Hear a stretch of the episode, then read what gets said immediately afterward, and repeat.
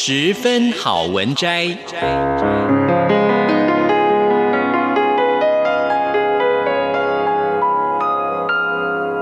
十分钟的心灵补给站。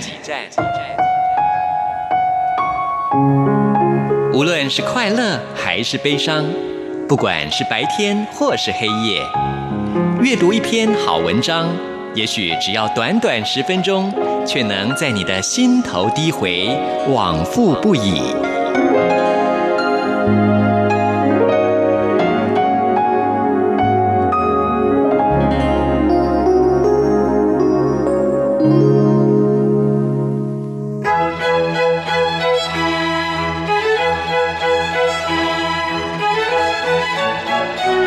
雨水华丽登场，以各种不可思议的形态重返人间。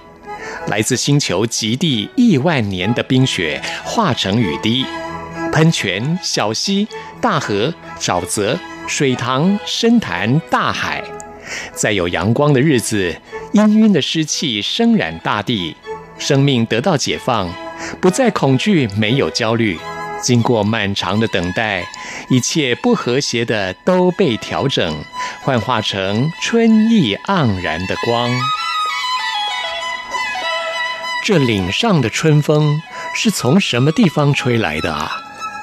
若是在老屋的天井里，我会想象那是深池畔的樱花浮出来的；若是在那小小的森林里，我会想，那是从蒲葵树上悄悄地溜下来的。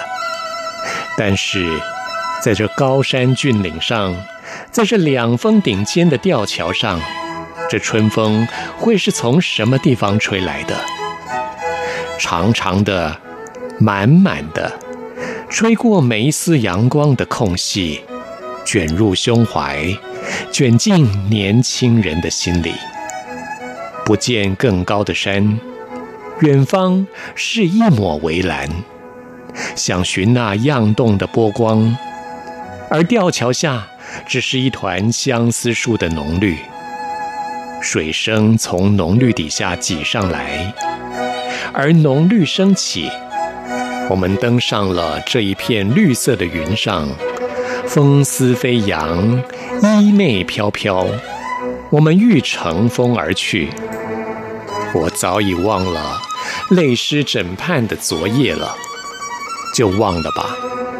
朝朝雨落的凄清，我只想记得这春风，我只想记得这一团翠色的绿，还有那一流冷泉，怔怔匆匆地织成了一道水帘，在帘内是悬想的世界。在帘外是一首欢唱的歌曲。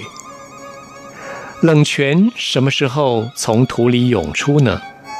像山花挣出了岩壁，挣出了一朵又一朵的笑靥。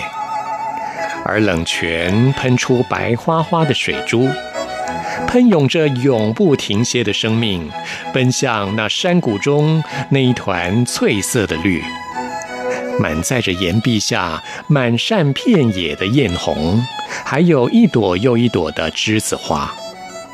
山在替换着笑靥，唯独冷泉依然流动着，依然在岩壁上跳跃着，而我们也跟着跳跃着，就在岩壁上。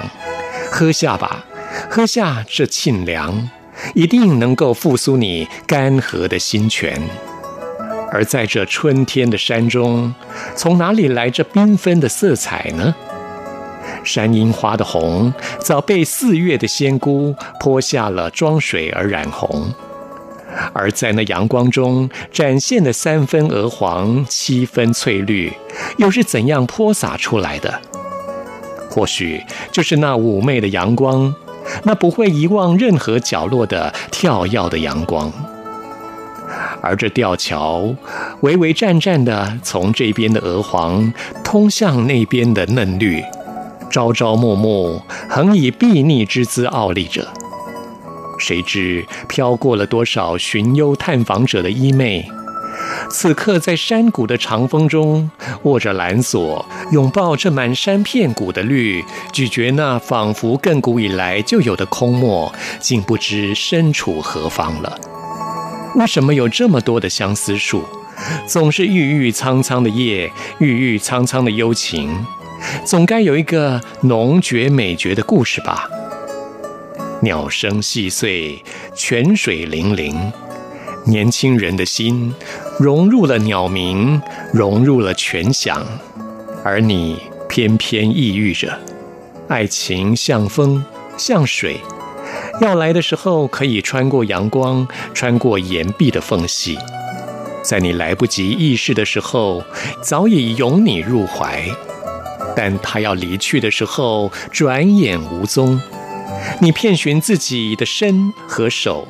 可曾有过一丝叹息的痕迹呢？你把梦想建筑在风之上，风它亘古长存，但你的梦却只有随风而去。但这又何妨？阳光永远带来了联想，而风永远带来了幻觉。当你需要期盼和幻灭来满足你的生命吗？不要，永远不要忧伤。至少不要在这阳光之下，在这岭上，在这春风里，没有星星，没有月亮，在这装满了满满的绿色的春意和泉水的声音的心头上，你仿佛已经披星戴月，在星辉斑斓之下，如果有歌声的悸动，那你就想象吧。想象那山谷里的翠绿，想象那在春风中一团又一团的艳红，你怎么甘心让别人为你来下定论呢？春天并非你所想象的季节，无论你喜不喜欢它，你都必须度过这季节。何况季节的转变总是令人惊讶，令人感到新奇。你何不满心欢喜地迎接它呢？